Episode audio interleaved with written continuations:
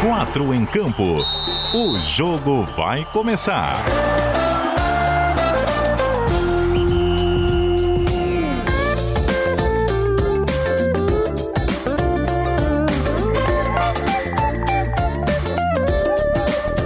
Cadu Reis.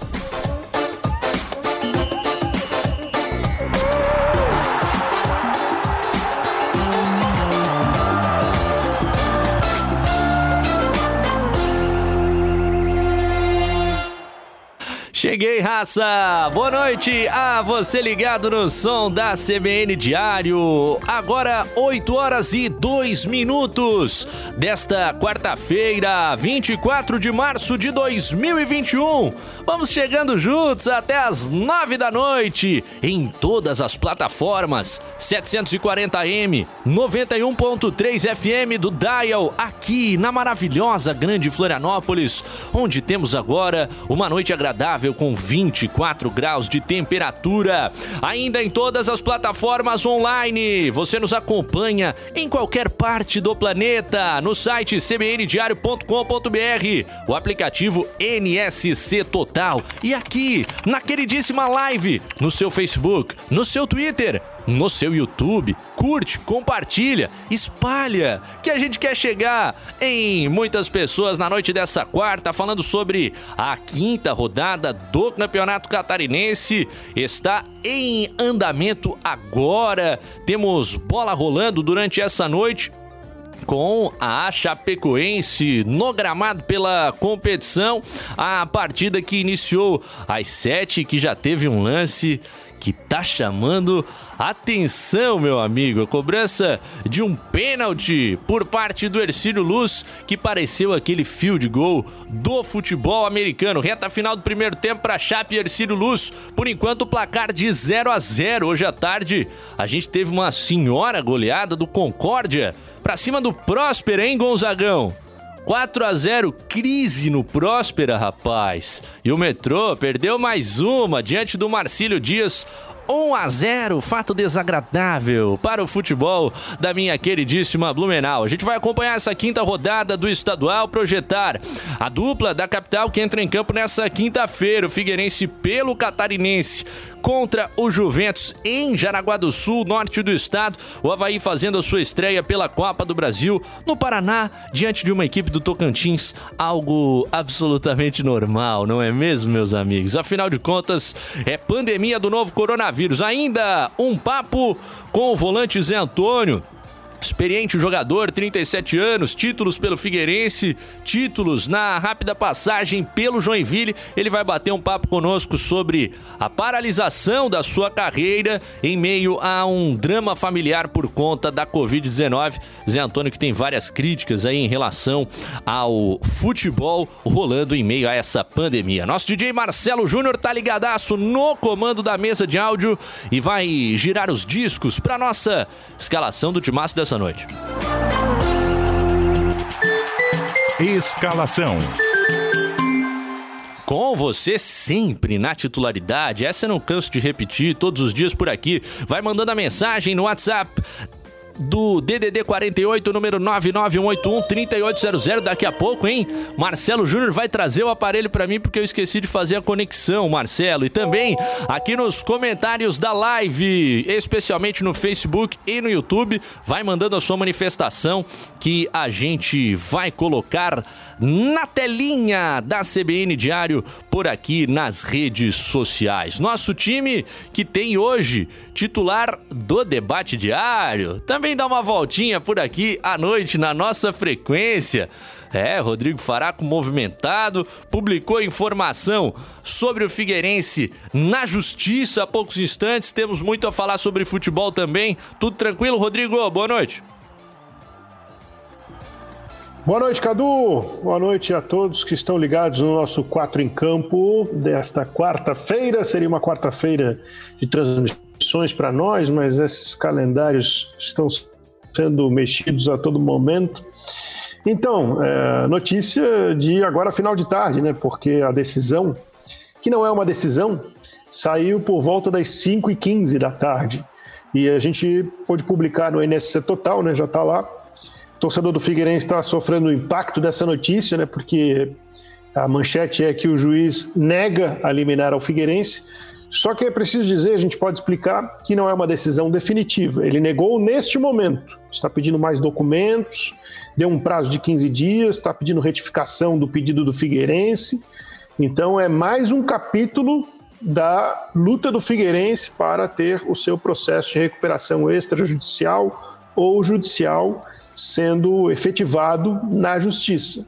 Vamos aguardar, né? A decisão de agora ela não é ainda aquela decisão que o Figueirense esperava. Ainda não foi dessa vez. E uma outra que eu acabei de receber aqui, até o pessoal do GE. Globo, o Guto vai estar com a gente, né? Uhum. Tava já com essa informação. Eu acabei de receber do Joinville a confirmação do jogo de Joinville domingo, Joinville e Criciúma, na Arena, em Joinville. Acabei de falar com o Léo Husler, do Joinville, ele me confirmou isso, que é o executivo de futebol do Joinville. É, assim como no futebol, aquelas verdades que duram 24 horas nas restrições de saúde, a gente verifica a situação parecida, né? Ontem a fala é que não teria o jogo, que poderia Joinville inclusive prorrogar essa proibição por lá, mas agora uma virada do e... secretário de saúde, né?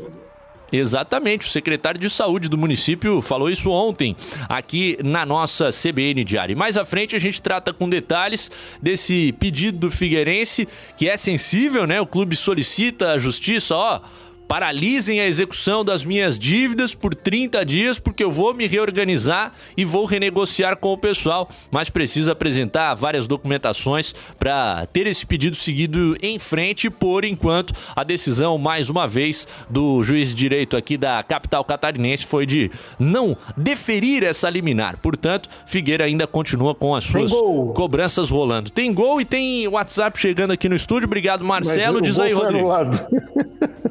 Anulou? É, pelo que eu tô vendo aqui, tocou a imagem aqui embaixo. Gol do Ercílio Luz, mas não valeu. Pá, quem é que bateu aquele penal, hein, Rodrigo? Você sabe ou não? Ah, tem que pegar o nome correto aqui da figura. Eu cheguei a botar no grupo o repeteco do, do pênalti que foi pra lua, mas eu não peguei o, o nome do batedor. Ai, vamos nessa com o nosso time que tem também o Ronaldo Fontana. Tava de olho hoje à tarde em uma senhora goleada. Que pancada do Concórdia pra cima do Próspero, hein, Ronaldinho? Boa noite, cara. Tudo bem, Cadu? Tudo certo? Tudo bem, Rodrigo e pessoal? Todo mundo ligado aí no 4 em Campo? É, só pra pergunta que tu fez ali pro Rodrigo, é o Pedro Henrique que deu um chute lá na, pra fora da arena com o no pênalti. Boa. Renato Henrique, desculpa. Pô, tá louco? Cobrança. Mas enfim, é, eu participei da, do tempo real do GE de hoje à tarde de Concórdia e Próspera e foi um atropelo, por mais que o Próspera tenha. Diga, Agora Rodrigo. tem gol Ronaldo, mesmo? Pra quem, não, pra quem não viu, para quem não viu o pênalti do Ercílio, é, para tentar imaginar aqui, quem tá no rádio, né? Vai. Lembre daquele pênalti batido pelo Vitinho do Flamengo contra o São Paulo. Roberto Baggio, mas com a canhota, o rapaz foi, né? Segue, Ronaldo. Mas enfim, estava acompanhando então a partida de hoje do Concorde do Próspera. E por mais que o Próspera tenha tido algumas chances assim claras até de gol e, e fez o, o, Neto Volpe fazer algumas defesas, foi um atropelo porque basicamente a desorganização do time do Paulo Baier, até ele estava bem bolado durante a partida, apareceu em alguns momentos chutando garrafinha d'água, puto, xingando, enfim. É, ficou bem desorganizado defensivamente e acabou levando quatro. No final do jogo, ainda o Weber Roberto Lopes poderia ter dado um pênalti para o Concórdia, poderia ter sido 5 a 0 mas ele acabou deixando tudo. Não, não quis levar essa para deixar mais um gol para o Concórdia e, e acabou 4 a 0 mas poderia ter sido mais. Já que você falou no Guto, que o Paulo Baier estava pensando muito no Guto, né? Vamos introduzi-lo aqui no programa também do time do GE. Globo barra SC. E aí, Marchiori, boa noite, Madonna, como é que estamos? Boa noite, Cadu, Faraco, Ronaldo, todo mundo ligado aqui, né? O Faraco até comentou, né? O pênalti do Vitinho pelo Flamengo. Eu lembro de outro, né? Pênalti do Roger Flores que derrubou Daniel Passarella contra o Figueirense. Esse, Esse aí é histórico, em 2005. Também, esse também e lembrou. Depois o Roger andou dizendo que fez de propósito, né? É, exatamente, deu entrevistas aí, não, não, não recuou, não. Falou que fez para derrubar mesmo. O jogador e o Corinthians foi campeão com todas aquelas polêmicas de arbitragem, máfia do apito e etc, né? Mas aí, vou defender o Renato Henrique, ó. Vai. No sábado, no sábado ele cobrou um pênalti contra o Marcílio e fez o gol da vitória bicão no meio. Então, pelo menos ali é, manteve a, a postura de cobrar o pênalti igual, né? O problema foi que agora ele errou algo, né? Só erra quem bate, diria o lendário jogador do Joinville naquela entrevista, né? Do, do Juventude. Só bate quem erra, aliás, só bate quem erra, diz ele, não, não a frase correta. Ô, Guto, e o Verdão continua sem fazer um gol no estadual, velho? Não o Verdão do Oeste, o de Blumenau, é claro. Verdão do Vale, né? Pois é. é. hoje pressionou bastante, criou bastantes oportunidades ali, deu trabalho pro, pro Marcílio Dias em algum momento do jogo, mas demorou muito para entrar no jogo, permitiu o gol. É, falta futebol ali, né? Falta ainda. Parece que é. Não querendo menosprezar, mas parece ali que é um time que se juntou às pressas para jogar um campeonato. Então, assim, falta liga. E não deixa de ter sido, né? Porque o Coelho chegou uma semana, 15 dias antes ali do campeonato, é, veio muito jogador do, do, Corinthians ali emprestado. Então, assim, falta ali uma base, falta um, um, uma liga mesmo para o time, time conseguir sair dessa situação. Acredito que tá ficando ruim para o metrô e dificilmente ele vai conseguir sair dessa posição. É, o metrô era candidato no campo teórico e está se forjando ainda mais candidato a esse rebaixamento de volta, infelizmente, para a segunda divisão estadual. Pelo menos nesse início do campeonato catarinense, já começando um novo trabalho com essa troca de técnico, saiu o Coelho e chegou o Massaro. A bola já tá rolando, hein, Marcelo Júnior? Na real, já é primeiro tempo. Primeiro tempo contando sempre com a participação dos nossos queridíssimos ouvintes, já chegando por aqui. Jorge Júnior tá sacaneando o Ronaldo, que tá sacaneando o Rodrigo, aliás, que tá fazendo o plantão da Arena Condá pra gente por aqui. Terminou o primeiro tempo, tá rolando já o segundo tempo de jogo, né? Ainda Já, já é o segundo tempo já. Já tem 12 minutos do segundo tempo. E tá conseguindo espiar aí, Rodrigo, ou não? Tá na minha frente aqui, eu tô olhando para vocês aqui na câmera do, do notebook e tô olhando o jogo aqui no celular. E a Chape tá bem? Como é que tá o desenho do jogo? Ah, tá bem equilibrado o jogo. Tá bem equilibrado. Até surpreendentemente o Ercílio Luiz consegue equilibrar nesse segundo tempo a partida. E o lance do gol anulado, que eu citava agora há pouco, por pouco, mas estava impedido mesmo. E a bandeirinha, ou acho que é uma mulher que está na bandeira lá do outro lado. Gisele Casarillo. Ela levantou rapidamente, na hora. A Gisele? Ela levantou na hora, ela não teve dúvidas do impedimento. Pô, nem pra deixar seguir pra analisar no VAR depois, pô. Lógico, brincadeira que a gente não tem VAR no, no Campeonato Catarinense. Né? Ah, Chapecoense que por enquanto lidera com folga o campeonato catarinense, uh, só havia vencido até agora, por enquanto vai empatando, mas ainda tem bola rolando nesse segundo tempo de jogo e a gente vai acompanhando até no final do 4 em campo Estaremos na reta final dessa partida, dessa quarta-feira de abertura da quinta rodada do Campeonato Catarinense de Futebol. Tô esperando o Zé Antônio chegar por aqui. A gente combinou um papo com o volante para esse momento do programa, para repercutir, né, essa paralisação na carreira dele que encerrou o contrato com o Joinville para se dedicar à família nesse momento em que está enfrentando um drama um pouco mais complicado relativo à Covid-19. A gente já fala disso. Antes, vamos dar um toque sobre uh, jogador novidade nessa quarta-feira aqui na capital catarinense. Afinal de contas, a gente já falava do nome, né? Já havia sido noticiado, Júnior Dutra, mas agora a chegada foi confirmada pelo Havaí Futebol Clube. Ele foi anunciado nessa quarta-feira. O Rodrigo, a gente já tem alguma ideia, já, já fez um, um comentário no debate hoje. Gostaria de te ouvir, ô, Guto Marchiori. Você acha que é uma boa chegada do atacante de 32 anos de volta ressacado? É, muito se contesta pela idade, né? Aí tá formando jogadores acima de 30 anos, né? mas a gente tem que avaliar o jogador Júnior Dutra, né? Ele teve uma, ele teve uma boa passagem pelo Havaí em 2017 e, no, no meu, no meu ver, ele pode ajudar bastante o elenco. Dos jogadores que tem ali para o setor ofensivo, é, ele é um nome forte, ele é um nome que chega para ser titular. Então eu considero que o Havaí fez uma boa contratação sim. É, ele não apresentou nas últimas temporadas o, o, desempenho que teve naquele Havaí em 2017, mas eu julgo também que, que para a Série B do Campeonato Brasileiro pode ser uma peça interessante. O Havaí, que de acordo com o GE. Globo, né, tá próximo do lateral Léo Kovic, do Vitória. Vamos falar mais sobre isso no segundo bloco do nosso programa, porque já tem visita na área por aqui. Hoje o Zé Antônio, volante, com uma longa passagem pelo Figueirense com títulos, Campeonato Catarinense e Recopa, conquistado pelo Alvinegro, uma rápida passagem pelo Joinville, com títulos, a Copa Santa Catarina e também a Recopa, pertencendo a esse elenco, mas em um momento de paralisação da sua carreira. Primeiramente, te agradecendo por nos atender por aqui no Quatro em Campo. Boa noite, Zé, tudo tranquilo? Boa noite, Cadu. É um prazer estar falando com vocês né, matar um pouco a saudade, de relembrar os tempos de Florianópolis e bater um papo com vocês aí. Um abração a todo mundo. Ô Zé, desde já, né, cara, nossa solidariedade pelo momento que você vive com a sua família. Então, já, já explica aí para nossa audiência o porquê você sentiu nesse momento, teve nesse momento, essa necessidade de parar a tua carreira de jogador profissional. Ah, é mais uma questão de segurança e uma opção por optar pela minha família, entendeu?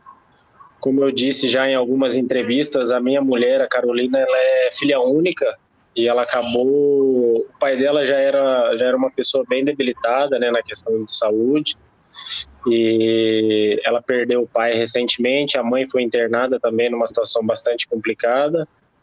E naquele momento eu não achava justo o Joinville ficar em, tendo contrato em vigor comigo, precisando contar comigo e eu sem saber quando poderia voltar a atuar, né? Então, por isso que eu conversei com o presidente Charles na ocasião, falei com o meu empresário Anderson também, para que a gente pudesse entrar numa rescisão amigável.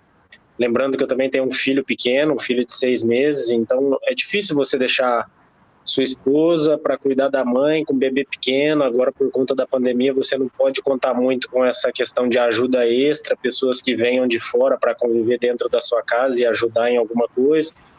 Então, ficaria numa situação muito, muito ruim e muito complicada. Essa foi a minha escolha. Eu acredito que, para mim, foi a escolha certa. É, em um momento difícil também do futebol, em meio a essa pandemia, a galera pode mandar perguntas pro Zé Antônio no nosso WhatsApp, DDD 48, número 991813800, também nos comentários da live. Zé Antônio conosco, Rodrigo Faraco, o Zé que tem uh, várias críticas em relação à maneira como o futebol tem sido tocado nesse momento. Zé, boa noite, prazer falar contigo. É, parabéns pela, pela coragem, né? Eu acho que é uma coragem, né? por mais que quando a gente tem, tem uma perda familiar, quando a gente sente a dor tão forte próxima, é, essa coragem ela fica em segundo plano. Né? Na verdade, o que vale é, é a família, é, é o que você está fazendo pelos seus, né? na verdade. Agora, a minha pergunta vai no, no seguinte sentido: você está com 37 anos, completados agora, né? dia 19. E 37 anos já é uma idade mais para final do que para continuidade de carreira. Eu te vejo nas redes sociais, você faz muitos exercícios, você corre constantemente, está sempre se preparando, sempre pronto fisicamente para estar de volta. É, qual é o teu pensamento com 37 anos sobre sequência de carreira lá na frente? Ou agora você não está pensando nisso?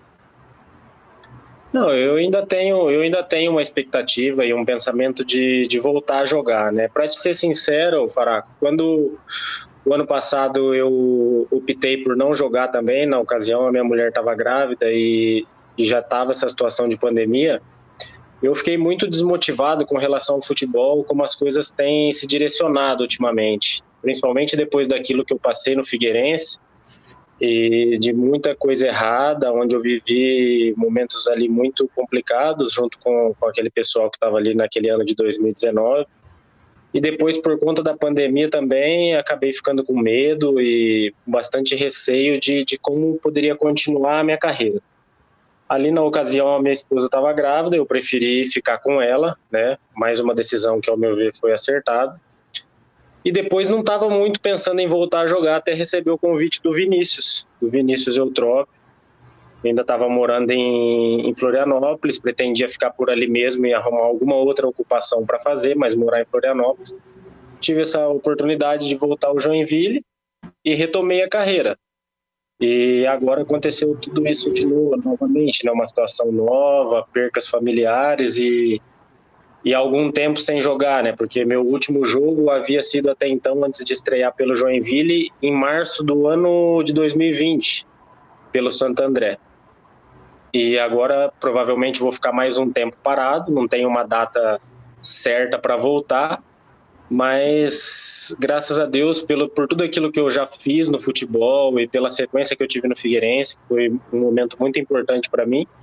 Hoje mesmo, apesar de tudo isso, eu não vou revelar o nome do clube, mas já tive uma proposta de um clube aqui do interior de São Paulo, próximo da minha cidade, para poder estar tá voltando, se caso essa fosse a minha vontade, mas a minha decisão ainda é a mesma, de no momento ficar em casa. Então, como você disse, eu sempre me cuido, procuro me cuidar e ainda espero jogar por mais um tempo, mas não dá para saber quando eu vou estar à disposição para voltar a jogar. Manda uma aí, Ronaldo. Tudo bem, Zé? Boa noite. Cara, tu, tu, tu, falou em críticas é, ao governo, críticas à CBF em, em, questão de plano de socorro aos atletas para que pudessem ficar em casa em, em determinadas situações, né? Mas eu queria saber de ti referente a isso, porque por que tu, tu falou nisso referente aos jogadores, sendo que muitas vezes, falando em, em jogadores de níveis de níveis maiores no, na, na, escala do futebol brasileiro recebem um salário um pouco maior e teriam como se manter para ficar em casa caso as paralisações ocorressem, né? Sendo que do outro lado o governo não está dando auxílio, mal, mal dá o auxílio para pessoas, trabalhadores considerados comuns. E eu queria saber disso, de ti dessa linha, de, de por que solicitar um, um para que a CBF e o governo tivessem um plano de socorro, sendo que também não, não há muito bem para trabalhador normal? Não, você acha que a, você acha que o governo federal não lucra com a CBF? Não, acho que lucra, com certeza. Exatamente. Se ele lucra com a CBF, assim como ele lucra com várias outras coisas, é de interesse total do governo ter um planejamento bem elaborado para socorrer todos os clubes, inclusive os clubes de menores expressões, de menor, de menor expressão. Como eu disse na entrevista, poderia muito bem promover e fazer tipo uma bolha para que os clubes não saíssem daquele convívio para se jogar futebol. Não você dar essa oportunidade do jogador voltar para casa, conviver com a família, sair, o teste que a gente faz, o teste que a gente faz, acredito que deva ser Brasil todo, que é o antígeno, ele tem um índice muito alto de falso negativo, de falso negativo. Então, não à toa, jogadores já foram tirados de partidas, como o próprio Valdívia, que atua no que atuava, não sei se ainda está no, no Havaí, o ano passado que ele precisou ser retirado de um jogo pela Série B, quando no primeiro tempo ele estava jogando e precisou ser retirado, isso tudo pode ter certeza que se você for pegar a fundo isso, você vai conseguir colher muito mais dados de atletas jogando contaminado. E o governo, e o governo, quando eu falo governo e CBF, eles não têm um plano para isso. Para eles, o principal é a parte financeira. Quem conhece a CBF sabe muito bem disso. O importante é o dinheiro que está entrando, não pode parar. Você vê presidentes que apoiam a CBF e o governo é, descaradamente, né? Não escondem de ninguém, que é o caso do Flamengo, que tem um presidente que é bolsonarista e, e tudo mais, que defende que o futebol não pode parar, que isso, que aquilo, mas são clubes que têm uma estrutura imensa por trás e que conseguem se manter. Agora, eu acho que os atletas de futebol são vítimas do sistema. Eles são, eles são obrigados a adotar um discurso que, por muitas vezes, não é aquilo que ele quer. Porque a gente que está ali no dia a dia, a apreensão dos atletas é muito grande com relação à insegurança de voltar a jogar. A mulher está grávida, o filho é pequeno, volta para casa do convívio dos pais. Você entendeu? Então eu acho que deveria ter uma melhor maneira que essas pessoas pudessem ficar em casa e pudessem ser vacinadas, mas como eu disse anteriormente, a gente é governado por um maluco, a gente é governado por um maluco que hoje em dia o mundo inteiro está se vacinando e o Brasil, se não me engano, não chegou a 7, 8% de vacinados. Então a gente tá, tá no caos, tá no caos, mais de 3 mil mortes acontecendo e a gente vendo uma loucura tanto no futebol como fora do futebol, né? Porque os campeonatos todos, quase todos, estão paralisando. É, Zé Antônio, rapaz, sempre com as suas opiniões, sempre se posicionando em um momento que uh, os atletas, né, até em outros locais, têm participado Agora mais gol, das discussões públicas. O Zé tem esse perfil. Diz aí, Rodrigo. Agora o Ercílio fez um gol válido. Um chute de fora da área, contra-ataque do Ercílio Luz e não deu pro goleiro não. 1 a 0. aí, Faraco. Era o Ercílio em cima da Chapecoense lá em Chapecó. Ó, resultado surpreendente por enquanto, a se confirmar. Já nesse segundo tempo de jogo, o Ercílio Luz agora vencendo a Chapecoense fora de casa por 1 a 0 É, Eu acompanho o esporte em, outros países e, e a gente percebe que há algumas ligas, né, que tem grandes associações de jogadores e que é, elas encontram uma união e uma, uma representação dentro da categoria que de fato conseguem negociar mais situações e fazer com que os atletas sejam ouvidos nessa mesa, né? Que a gente tem muitas vezes ah, as opiniões dos clubes, da- das federações, mas e a representação de uma maneira unida para falar pelos atletas. Isso é algo que a gente não tem aqui no Brasil. Ô Guto Marchiori, você que deve estar mandando mensagens para os contatos aí do interior de São Paulo para descobrir quem é o clube que quer o Zé Antônio, manda uma pergunta aí. Não, se for perto da cidade dele, deve ser o Linense, né? Já jogou lá. É, é ídolo lá, hein? Ó, fica a dica. Olha lá, olha lá, acho que matou. Mas brincadeira à parte aí. É, Zé, é, por falar em contatos, né? é, me diz um pouquinho aí para a gente ter uma noção de como que, que é com você, através dos seus contatos, jogadores que, que você conversa mais frequentemente, até mesmo o grupo do JEC, quando se falava em paralisação. É, como que era recebido por um jogador? Pode ser do JEC, pode ser dos seus contatos. Como que era, é, é, para a gente sentir como que é esse universo é, entre os jogadores é, que pensam sobre a pandemia? Olha, a grande maioria né, não consegue entender a gravidade do problema até hoje. Né, por, por questão ética e para preservar a imagem de, de atletas que eu convivi ali, tinha atletas que já tinham sido contaminados duas vezes num, num espaço de dois, três meses, ou até mais. Então, uma vez eu trotando com, um amigo meu, correndo assim em volta do campo, ele falou assim, cara, eu peguei, para mim o sintoma foi muito tranquilo, assim, eu não senti nada, voltei a treinar logo na sequência e para mim foi tranquilo. Aí eu falei para ele assim, falei, mas você sabe o que, que isso pode causar no seu corpo a longo prazo? Não se preocupe em fazer nenhum exame assim na sequência para saber se você não teve nenhuma sequela. Aí simplesmente disse assim, não, a gente tem saúde boa, isso só acontece com as pessoas mais velhas. É esse nível de conversa, entendeu? É esse nível. É aquele histórico de atleta, né? É, o famoso histórico de atleta, né? Dá cloroquina para ele. É, muitas vezes as pessoas levam, levam em conta a experiência pessoal, né? Que não necessariamente vai ser replicada. A gente vê isso, que é um vírus que age é, de maneira muito diferente, em pessoas diferentes. É claro, tem os grupos de risco que a gente conhece, mas tem também idosos que, que pegam e ficam assintomáticos, e tem pessoas jovens que desenvolvem quadros muito graves ou, ou vêm até a falecer. Então, de fato, há, há muito a ser descoberto sobre a, a doença ainda. Zé Antônio, agradecendo pela tua participação por aqui com a gente, tirando um tempinho. Sei que você vai viajar, tem que dar uma passada aqui em Santa Catarina, recolher os materiais que ficaram em Joinville, porque essa passagem encerrou de uma maneira breve, mas com certeza vais guardar na memória também, porque foram momentos alegres aí, junto do Vinícius Eutrópio. Aliás, um, um abraço, professor Vinícius, né, que também está passando por um problema de saúde e melhoras para ele. Mas obrigado, Zé, pela tua participação com a gente. Eu que agradeço a oportunidade, aproveitar também o seu espaço, Cadu, a sua audiência, para agradecer o Joinville Esporte Clube pela oportunidade de ter me proporcionado um retorno ao futebol. Apesar do pouco tempo, tive a felicidade de colaborar um pouco, acho que acredito que mais com a experiência mesmo do que dentro do campo, porque Foi um, foi um tempo muito curto, também acabei me contaminando, pegando Covid, fiquei um tempo parado. Infelizmente não pude ajudar daquela maneira que eu queria dentro do campo, mas agradecer a presidência, a instituição, pela oportunidade que foi me proporcionada de voltar a, a desenvolver e desempenhar o meu trabalho e agradecer vocês pelo espaço também.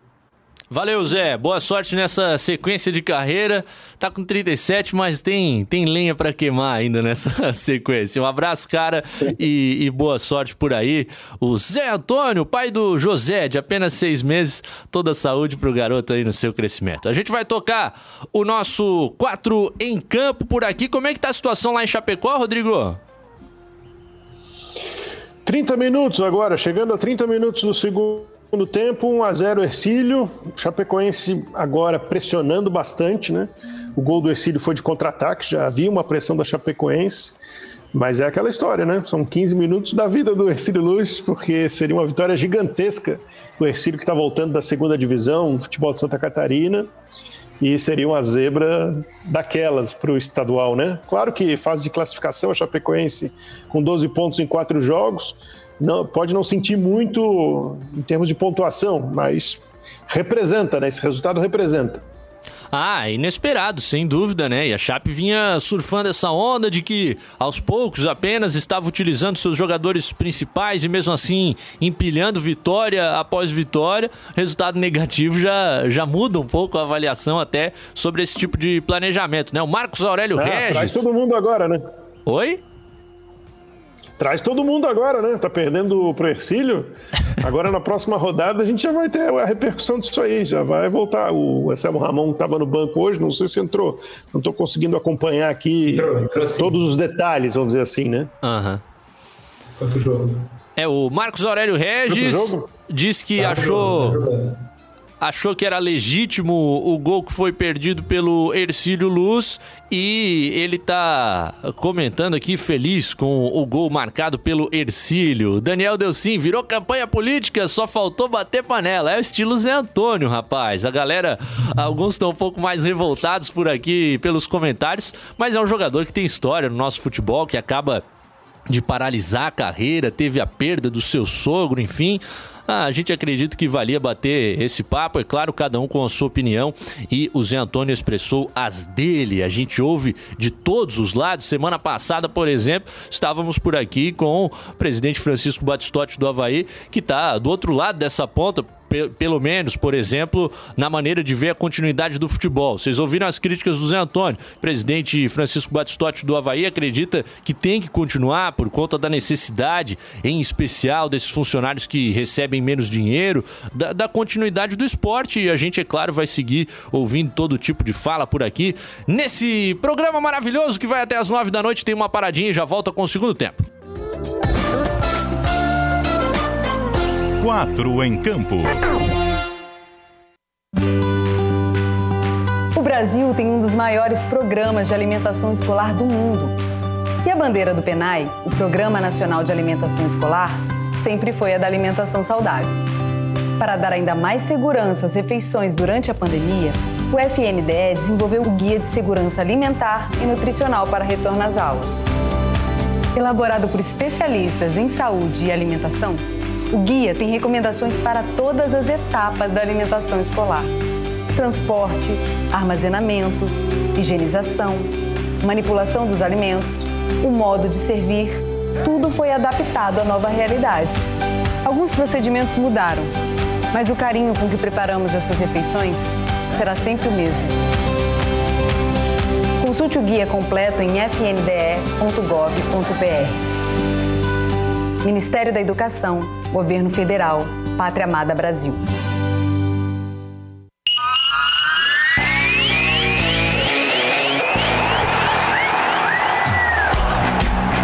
Nosso time vai falar do seu.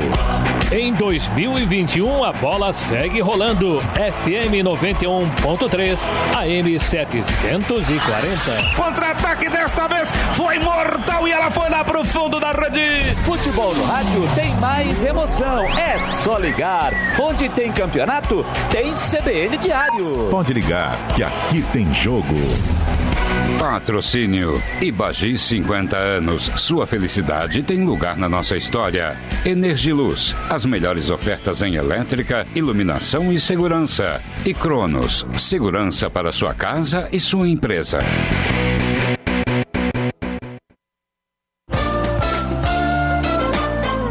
Quatro em campo. Segundo tempo. Maravilha! Vamos juntos até as nove da noite aqui no nosso Quatro em Campo, versão local de Floripa, de Santa Catarina, falando sobre os nossos temas. DJ Marcelo Júnior no comando da mesa de áudio. Hoje com a gente o Rodrigo Faraco, nosso comentarista aqui da CBN Diário e a turma do GE.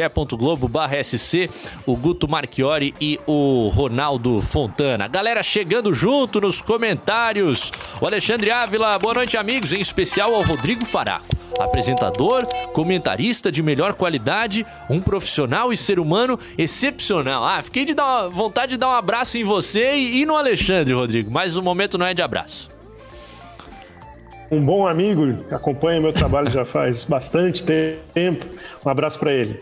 O Edson da Silva tá mandando o seu boa noite. O Adenir Steinbach, que sobrenome espetacular. Boa noite. Cheguei atrasado antes tarde do que nunca. É isso aí. Quando acabar o programa, volta o player lá pro início e pega a parte que tu perdeu. E o Heraldo Negrelo, essa eu gostei. Boa noite, rapaziada. Curiosidade aqui. Já jogou bola, Faraco? Quem que não jogou? Eu quero. A pergunta é fácil de responder. Profissionalmente, não, né?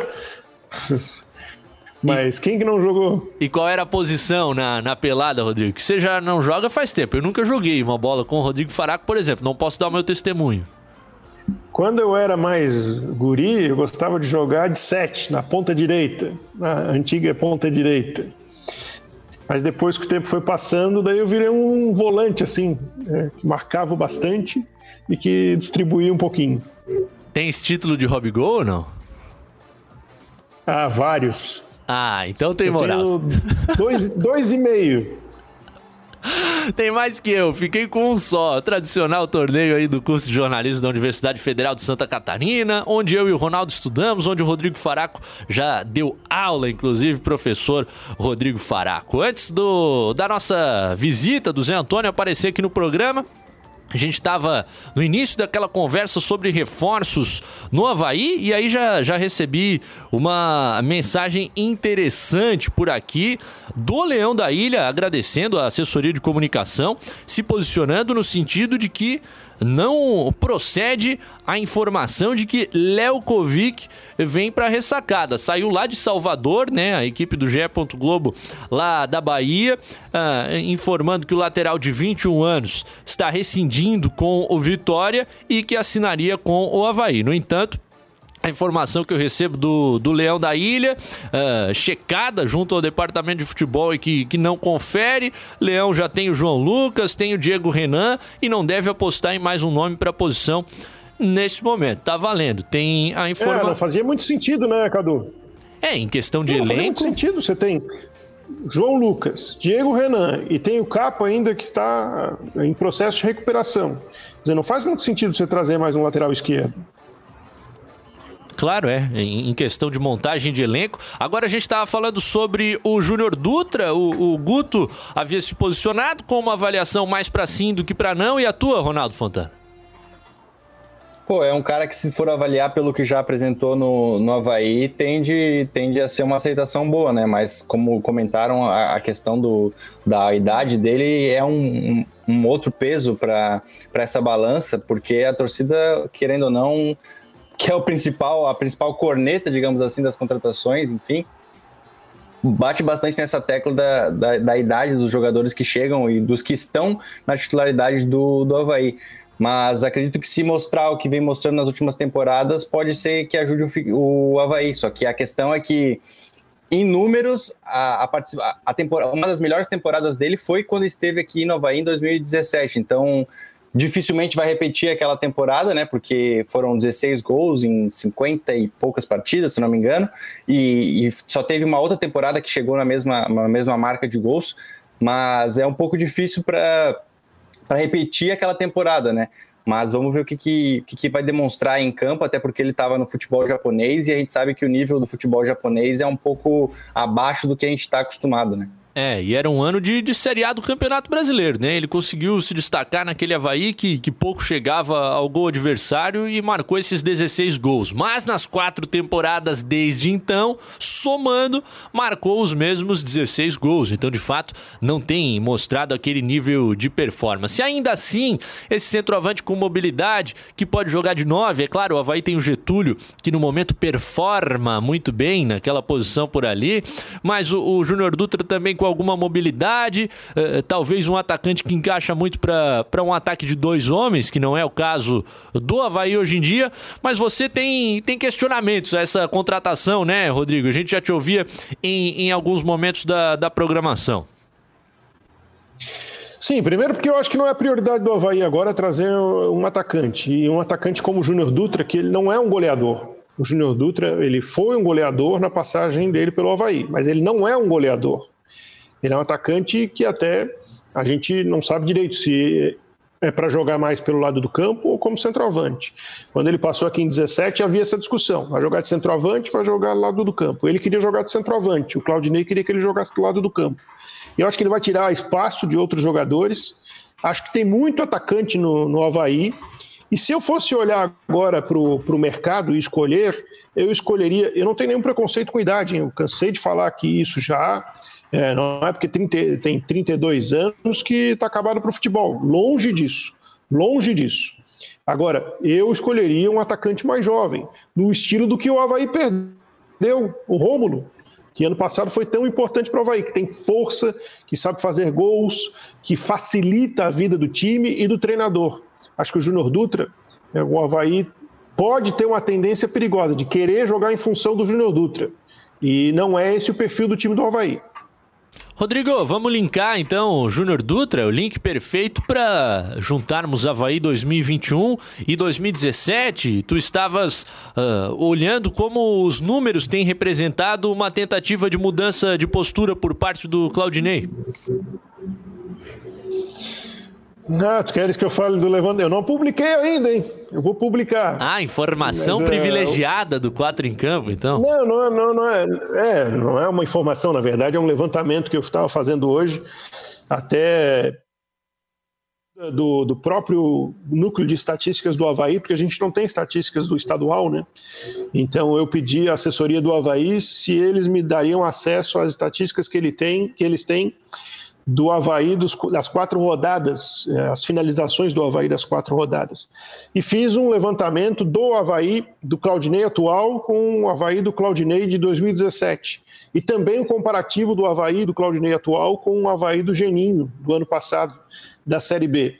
E a conclusão é, é a seguinte, que a gente tem visto nos jogos, né? mas os números estão mostrando que o Claudinei tem trabalhado nos últimos tempos, diferentemente do Claudinei que o torcedor conhece, que é aquele Claudinei reativo, de poucas finalizações, de pouca posse de bola. O que a gente tem visto no Havaí a partir do meio daquele desafio de 11 jogos do ano passado, e isso está nos números, é, da virada do quinto para o sexto jogo, isso começa a mudar.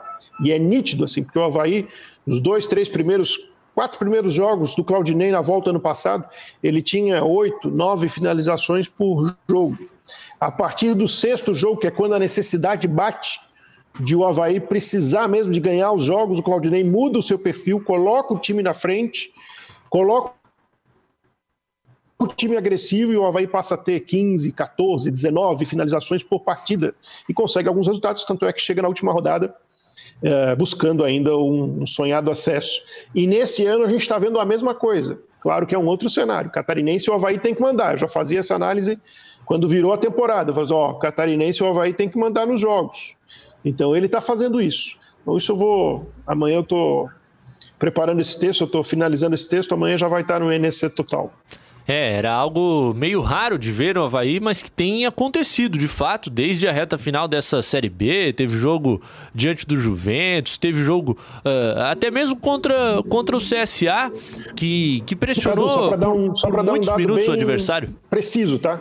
O Claudinei de 2017, a média de finalizações por jogo do Havaí é 8. O Geninho de 2020, a média de finalizações do Havaí por jogo é 8. O Claudinei, a partir da virada de chave e agora, a média é 14 por jogo. É, é um nível de produção ofensiva é, diferente, maior, que é representado pelos números. É claro, uma amostragem ainda pequena em, em relação a essa passagem, mas que mostra de fato a tentativa de mudança de característica por parte do Claudinei Oliveira, que comanda o Leão da Ilha na estreia da Copa do Brasil, às três e meia da tarde dessa quinta-feira. A galera vai acompanhar aqui na CBN Diário diante do Palmas, lá no Estádio Olímpico Regional em Cascavel, no interior paranaense. Uma possível escalação do Leão com Gledson, Edilson voltando após lesão, Alemão, Betão e João Lucas, Bruno Silva. E aí, ali no meio de campo, né? Será que o Claudinei Oliveira saca o Wesley, mantém o Wesley ou promove o, o Marco Serrato como titular, por exemplo? É uma situação a se observar ainda nesse time Lourenço, Valdívia, Vinícius Leite e Getúlio, se seguir com aquela base que, apesar de ter sido derrotada diante do Brusque, foi elogiada pelo Claudinei por essa postura, em especial no primeiro tempo. É um bom time, Guto? Você acha que mexe nesse meio? Eu acredito que não, Cadu. Acredito que Claudinei deve manter esse time com o Wesley ali no meio. É, ainda não, não, deve contar, né? O Havaí não divulgou os relacionados, mas ainda não deve contar com o Jean Martin. E também, se contar, ainda vai levar um tempo aí para voltar à forma, a, ao ritmo de jogo, né? E é um jogo decisivo, né? Jogo único, então acredito que o Havaí vai ter de melhor à disposição e que esse time aí tem tudo para conseguir fazer frente ao Palmas e que não seja mais uma surpresa, né? Desagradável para o futebol catarinense, como foram as outras, as eliminações aí recentes. É, o Figueira caiu no, no, estádio que o Havaí vai estrear, o Brusque foi eliminado e teve outras tiveram outras forças do futebol brasileiro, né? Esporte, Goiás ficando pelo caminho, então jogo único tem que prestar atenção do minuto 0 ao 90, mais os acréscimos. Leão tem a vantagem do empate nesse compromisso. A gente vai voltar daqui a pouquinho, tem intervalo rápido, né, Marcelo Júnior, para falar de Figueira, mais um pouquinho dessa questão da justiça. O Rodrigo nos explicando o que significa a decisão dessa quarta-feira e o campo, provável escalação do Alvinegro, dificuldades no meio de campo. O cara que aparecia com energia para quem sabe suprir a ausência do Patrick, o Alê Santos tá fora do jogo contra o Juventus. Já já. Intervalo. Busca de oportunidades de emprego ou está precisando anunciar as vagas disponíveis na sua empresa? O NSC Total tem a solução. Chegou o Eu Quero SC, uma plataforma que reúne centenas de ofertas de emprego e conecta as empresas aos profissionais que buscam uma oportunidade de trabalho. E tudo isso dentro do maior portal de comunicação de Santa Catarina. Acesse euquerosc.com.br, divulgue as vagas da sua empresa ou encontre o melhor emprego. Quer conhecer um restaurante novo e ganhar descontos na hora do pagamento? Baixe agora o aplicativo do Clube NSC e se torne um sócio para garantir descontos em mais de 500 estabelecimentos parceiros em todo o estado de Santa Catarina. As vantagens não são só gastronômicas. Os sócios do Clube NSC têm benefícios em setores automotivos, educacional, saúde e bem-estar, lojas e serviços. Clube NSC, o clube para todos os clubes. Quatro em campo. Prorrogação. Reta final do nosso quatro em campo dessa quarta-feira. Vamos juntos. Rapaz, hein, Ronaldo Fontana? Quem resolveu arriscar um troquinho no Ercílio Luz na noite dessa quarta-feira? Rapaz, deve ter pego uma cotação interessante. Acréscimos de jogo e o Ercílio, lá de Tubarão, vencendo fora de casa Chapecoense pelo placar de 1 a 0. Daqui a pouco termina a brincadeira por lá na Arena Condá. Resultado inesperado surpresa aparecendo nessa quarta-feira pela quinta rodada do estadual. A gente prometeu voltar com o Figueira, então arrematando aquele lado de fora do campo do pedido de recuperação, não está encerrado, mas também não avançou, né, Rodrigo? É, o Figueirense esperava eliminar. que foi negada mais uma vez. E o juiz, eu li todo o despacho do juiz, ele. Primeiro, ele admitiu agora legitimidade, né? Porque foi mandado admitir, e isso está tá escrito lá no despacho dele de hoje na decisão e, e pediu mais documentos para o Figueirense, documentos que, que devem ser anexados a todo o processo e algumas correções também no pedido do Figueirense. Ele fala ali que o Figueirense trata de uma dívida de 165 milhões, mas no pedido fala em 100 milhões. Então, essa, essas correções aí têm que ser feitas para que ele possa voltar a analisar o pedido de liminar e aí, quem sabe, depois desses 15 dias, conceder a liminar ao Figueirense. Então, não é um final de processo, é apenas mais uma etapa do processo. O Figueirense, repito, esperava para agora já o deferimento da liminar, o que não ocorreu. Mas não é uma negativa definitiva, né? o processo não para. E também, se houvesse a negativa definitiva do juiz da primeira instância, o Figueirense poderia recorrer com um agravo de instrumento à segunda instância novamente, que é o Tribunal de Justiça de Santa Catarina. Agora, por exemplo, com essa negativa de momento, o Figueirense pode ter dois caminhos. Ou ele acata o que foi dito e apresenta os documentos e faz as correções, ou até ele pode eh, levar à segunda instância novamente e entrar com um agravo de instrumento, encurtando o caminho. É, a gente vai seguir acompanhando. Figueira aguarda essa liminar para ter, a partir daí, para tudo por 30 dias, congela a execução das dívidas e o clube renegocia para um patamar condizente com o seu orçamento, que nessa temporada é de Série C do Campeonato Brasileiro, é a realidade. E o seguinte, raça, para o jogo dessa quinta. Uh, jogo... Importante, Cadu. Ah. Só importante acrescentar, né, que não houve essa cessação, então, né, com, com a liminar não concedida Figueirense segue tendo as cobranças, as penhoras, como vem acontecendo normalmente. É, e com parcelas atrasadas do acordo trabalhista, por exemplo, foi acertado com uma outra realidade orçamentária que o clube não tem como suprir nesse momento. E aí começa a inviabilizar o dia a dia, é aquilo que o Figueira vem alegando desde o início desse pedido e a gente vem tentando traduzir nas últimas semanas ao torcedor o que é que significa. É claro, aquela primeira impressão, né, foi um choque para todo mundo, porque o próprio Figueirense estava colocando ali esse risco que é de inviabilização, de continuar suas atividades, aí ficou todo mundo meio naquela, meu Deus, é, é pedido de falência, o que está acontecendo? Mas não, é o Alvinegro tentando se recuperar e renegociar suas dívidas. Terminou, a Chapecoense perdeu pela primeira vez no Campeonato Catarinense, Ercilhão da Massa com Gabriel Antônio 1 a 0 lá na Arena Condá, resultado surpreendente. E sobre o Figueira em campo, Amanhã, primeiro jogo especial, né? Visitar o Juventus. Então, Marlon jogou lá, Denner jogou lá, Felipe Gregório era o capitão, o Jorginho era o comandante na temporada passada.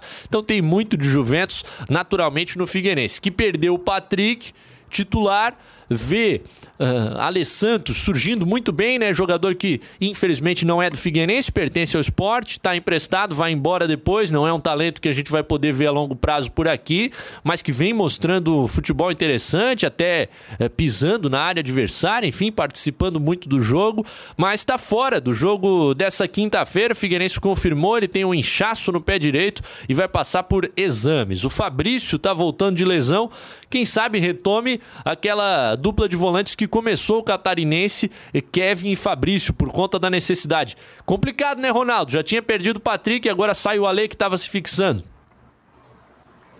É, o Figueira está no momento de altos e baixos, mais baixos do que alto, e, e tem que fazer essas mudanças. E já teria que fazer de qualquer forma, porque o Patrick se lesionou, né? E o Jorginho, pelo trabalho que a gente viu o Jorginho é, aplicar no Figueirense no ano passado, obviamente que era um time diferente, né? Era um time montado para uma Série B. Mas a gente também viu o Jorginho no Campeonato Catarinense comandando o próprio, o próprio Juventus, né? A gente sabe que ele tem, ele tem um poder de dar um ânimo para os jogadores, ele é considerado um paizão entre os jogadores, então ele tem essa, essa, essa vantagem de, de fazer com que o time jogue como ele quer que jogue, né? Só que o Figueira tá com, a, com esses altos e baixos que tem vindo, principalmente com a eliminação da Copa do Brasil, que foi bem sentida na última partida, tá com precisando de uma, de uma vitória para poder se reerguer de novo, né? Só que quanto às mudanças na equipe, acho que não, não vai mudar muito assim o estilo de jogo, né? Pela, até porque, por exemplo, o Kevin, que vinha sendo titular até a volta do Patrick, vai voltar ao meio-campo do Figueira. É, Kevin é um jogador que, que vem mostrando a, algumas valências para, pelo menos, compor esse elenco, né? Participar do time de alguma maneira na sequência da temporada, porque é a missão do Jorginho nesse momento encontrar com quem ele pode contar e ele tem sido até uh, muito claro e muito explícito nessa linha de abordagem. E aí, Guto, para você, é perda também o Alessandro? Ah, sem dúvida, né? Nesse momento que o Figueirense busca encontrar um time ideal, ali, uma formação para jogar, qualquer jogador que, que tem sido utilizado com mais constância, com mais sequência, quando se perde por lesão, ele se torna uma baixa, né? Porque se ele tem jogada é porque o treinador, ah, no momento de escolha, de procura por, por peças, confia naquele atleta, vê naquele atleta um potencial né, para isso. E o Alessandro Santos era um desses, tanto que ganhou ganhou a posição do Kevin no último jogo. Então é uma perda, é uma, sem dúvida, mas agora volta o Fabrício. Né? O Fabrício é, é, o homem da bola parada no Figueirense, então assim, o Figueirense perde de um lado, mas pode ganhar de outro ali. Sem dúvida nenhuma, a maior perda é, é a lesão do Patrick aí, que só deve voltar a jogar no ano que vem. Né? É, o Fabrício ex-bigode, aquele bigodão que nem o Ronaldo Fontana, para quem tá acompanhando aí na nossa live nas redes sociais. Um possível Figueira com Emerson Júnior no gol. Uh, muito provavelmente mudança na lateral direita, né? Foi o que indicou o Jorginho na coletiva depois do empate diante do Criciúma. Disse que muito possivelmente o Everton Santos não jogaria a próxima, até pensando no compromisso com a Chapecoense fim de semana. Christian pode retornar por ali. Outra possível mudança, será que Paulo Ricardo deixa a zaga? Quem sabe Thiago Tomás entrando por ali. Aí Felipe Gregório e Carlinhos no sistema defensivo. Possibilidade de Kevin, o Fabrício e o Marlon no meio de campo. Um pouco mais à frente, Denner ou até mesmo Breno.